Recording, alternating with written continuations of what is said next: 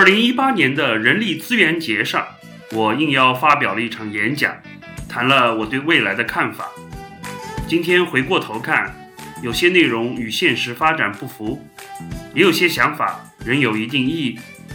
我分三次将内容呈现给大家。这里是第一部分，未来有什么好怕？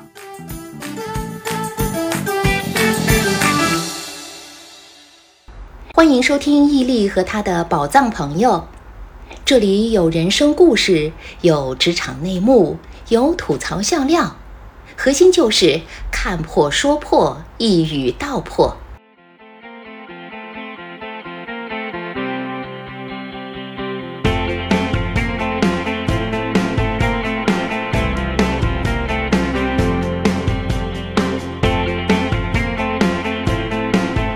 于静的嘞，哈听的不得了。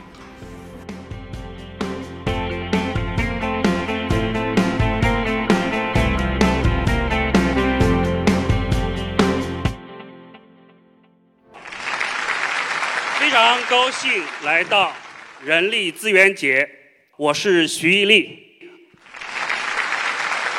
呃，去年我去泰国旅行，遇到一位很漂亮的女孩子，我就自我介绍：“你好，我叫徐毅力，你可以叫我毅力。”他说：“毅力，这不是个女人的名字吗？”我说：“这怎么会啊？”他说：“你们中国有个明星在我们泰国很红，人气很高，她叫马伊琍，她不是女的吗？”那我说，哎，你这人很有趣啊，你叫什么名字？他说，你好，我叫 Benjamin Peter Pong，你可以叫我 Ben。我说 Ben，这不是一个男人的名字吗？他说没错，我以前确实是男人。用这个故事开头是为了了解一下现场的听众啊。如果这个故事说完了，笑的人很多，说明在座的人都很有趣，今天的演讲会比较顺。如果笑的人不多，说明大家都是很无聊的人，今天演讲就很困难。从刚才大家的反应来看，我比较看好今天的演讲啊。呃，现在上海的地铁可以用手机刷码支付进站了啊。那天我在地铁站看到一对青年男女，女的很顺利过去以后，男的不知道为什么老是过不去，急得满头大汗，女的就在那儿骂他：“你这人怎么这么笨呢？你是不是二十一世纪的人？”男的说：“我我我不是二十世纪的，我是链家的呀。” 说到二十一世纪。我是出生于上世纪七十年代的人，我们七十年代人都知道一句著名的广告语，叫做“奔向二零零零年，实现四个现代化”，有没有？所以在我小时候啊，我想象二十世纪非常美好，人间天堂到来。结果真的到了二十一世纪，我现在发现也不能说没有，有好的东西，家用电器、电视机、电冰箱、洗衣机家里都有了，连当年没想到的什么空气净化器也有了。坏处是什么呢？坏处是我们现在已经需要空气净化器了，所以很多时候我们对未来的想象啊未必会实现。那我们看待未来有两种角度，一种叫消极的角度，一种叫积极的角度。消极角度就是凡事儿往坏了想，比如说这次世界杯结束以后，我有个朋友就说了：“唉，克罗地亚才四百多万人口就得了世界杯亚军，我们这么一个东方文明古国。”十几亿人口，连决赛圈都打不进去，我们印度足球没救了。我这朋友是消极，不过他是印度人啊。那我就说了，我说你要积极的看问题。印度足球虽然现在非常困难，但是还有我们中国足球陪着你嘛，对吧？所以我是一个比较积极的人啊。下面就让我来用积极的观点分享一下我对未来的看法。我小时候很喜欢读科幻小说，觉得那是一个很神奇的世界，而且呢，很多里边的预言后来都成为了现实，像是自己会扫地的机器人啊，啊，无人驾驶汽车啊这些。现在的科技发展非常快，科幻小说啊，里面预言东西可能过几年就会实现了，所以它不太像科幻，而像是什么呢？叫做来自未来的报道。什么意思呢？《礼记》里边有这么一句话：“其未有竹而有后志者，则以载者告。”意思是在一个不开灯的地方，人们进去时候眼睛不能适应黑暗，什么都看不见。于是呢，已经在里边待久的人眼睛适应了黑暗，他就告诉后来的人里边有什么。所以那些科幻小说作者或者说科学的预言家，他们就是先去了未来，他们适应了未来，反过来告诉我们里面有什么。所以科幻小说也好，我们今天对未来的预言也好，就是起这么个作用。但是呢，这种对未来的预言啊，存在几个问题。第一个问题是什么呢？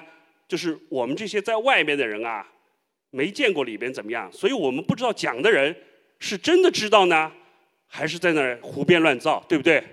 就像你看到有一个人摇着个扇子在那儿谈古论今，你并不能确定他真的是饱读诗书的诸葛亮呢，还是满嘴跑火车的高晓松，对吧？那第二个问题是什么呢？很多去过未来的人啊，他也。回来预言，他不一定看全了。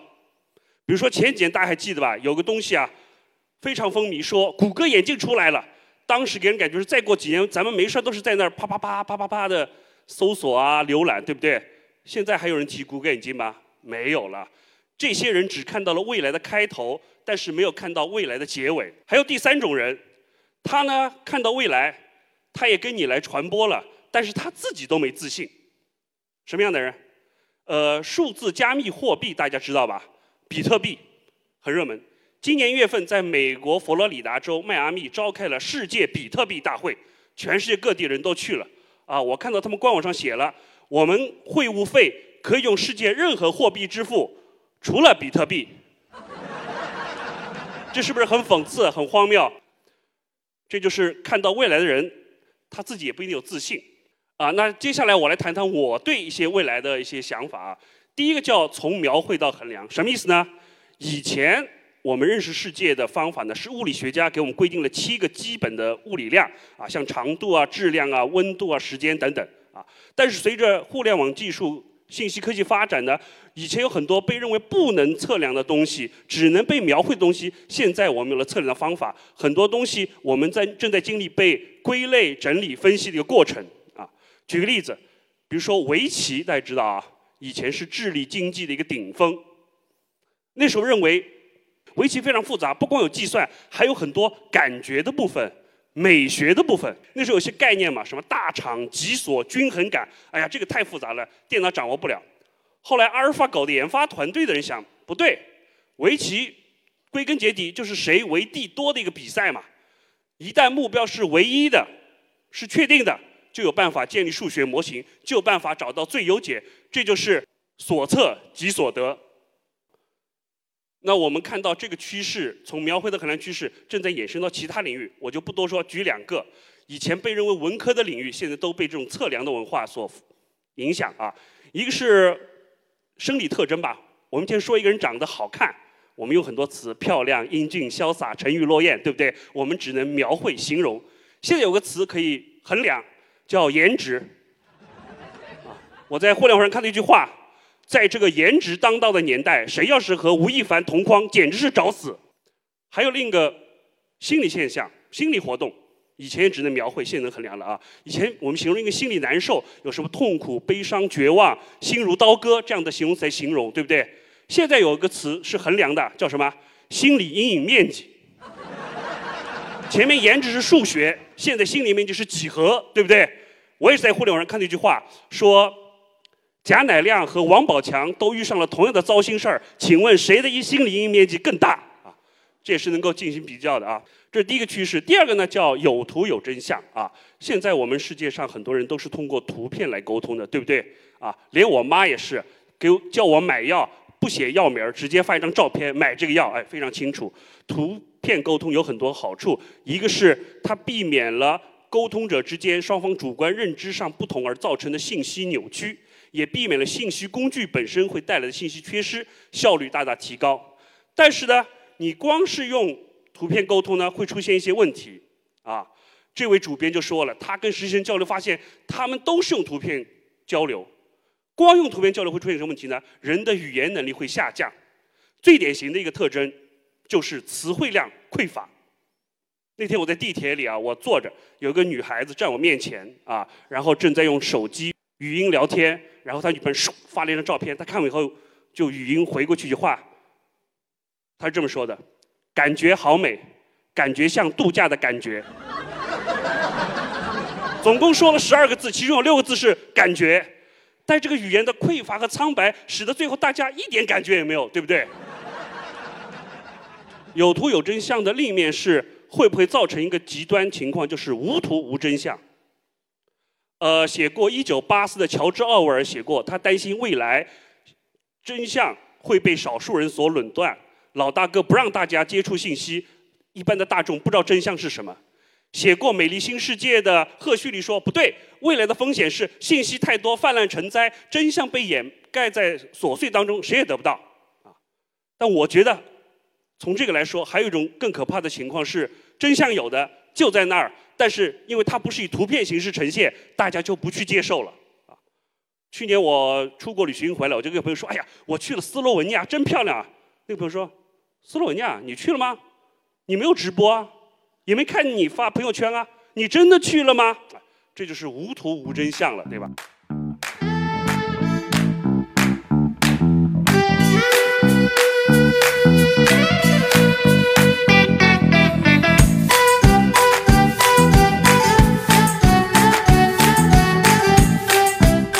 使讲嘢，掂過碌蔗。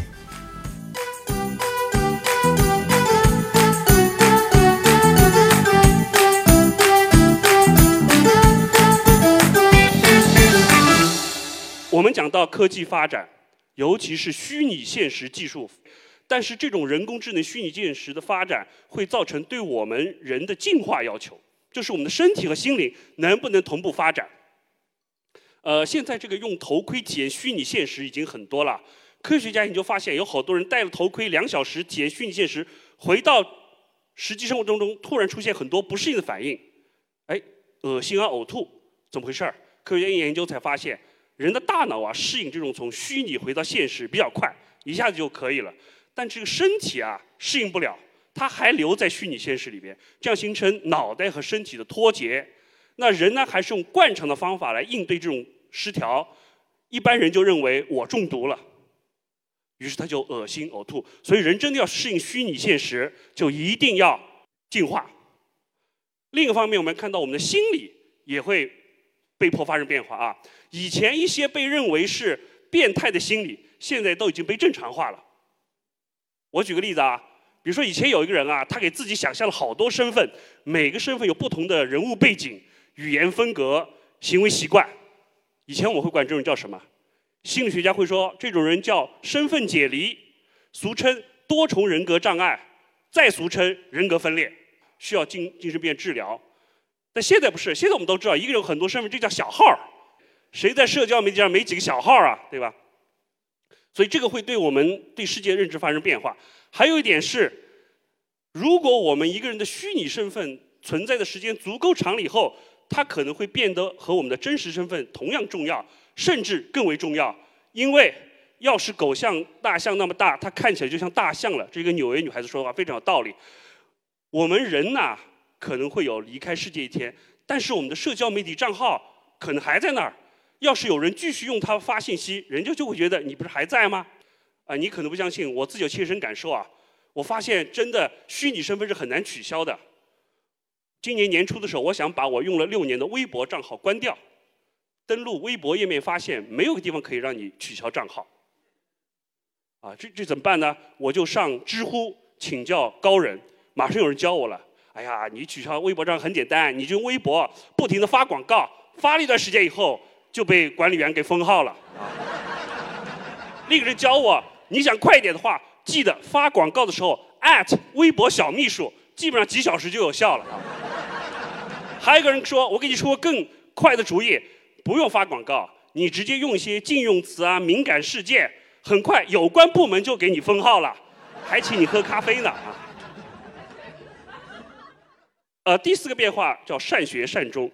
以前我们都知道一句话叫“活到老，学到老”，对不对？是讲人要有持续学习的精神。但是啊，现在这句话在未来要变成“学到老，活到老”。第一，我们不断的学习，才能保证自己一直有工作竞争力。停止学习就会失去竞争力，就会丢工作。啊，我国的这个台湾地区啊，前两年搞这个高速公路电子收费。搞完以后，原来的国道收费员都下岗了，引起了巨大的纷争，到现在还没消停。啊，在我国大陆地区，同样，去年有个很有名的视频嘛，一个唐山大姐也是收费员下岗了，到公路局闹，他理直气壮说一句：“我的青春献给了收费，除了收费啥也不会。”啊，我大家不要笑，有很多人，社会上很多人都是这个群体。我除了烙饼什么都不会，将来三 D 打印烙饼，对不对？我除了柜台收银啥也不会，将来都是无人银行。前两天李开复的一个演讲，大家知道吧？他也谈了人工智能啊。老实说，我看了我没看懂，他说的比较高深，但我好像领悟到一个概念，就是将来啊，有一半的人会因为人工智能机器人而丢了工作。另一半人的工作呢，是给这些人做心理医生，帮人家提供人文关怀啊，这就是将来世界的一个就业情况。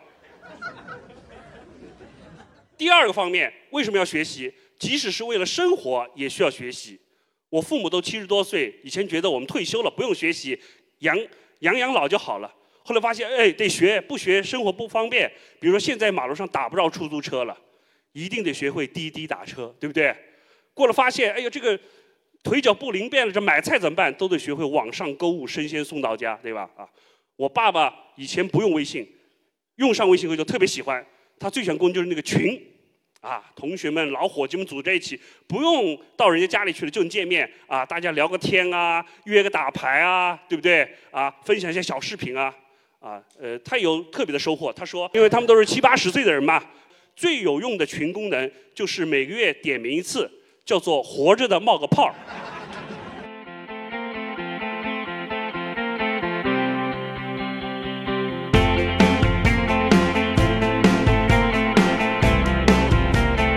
伊利和他的宝藏朋友，由我徐一力剪辑制作，片头播音林峰，谢谢收听。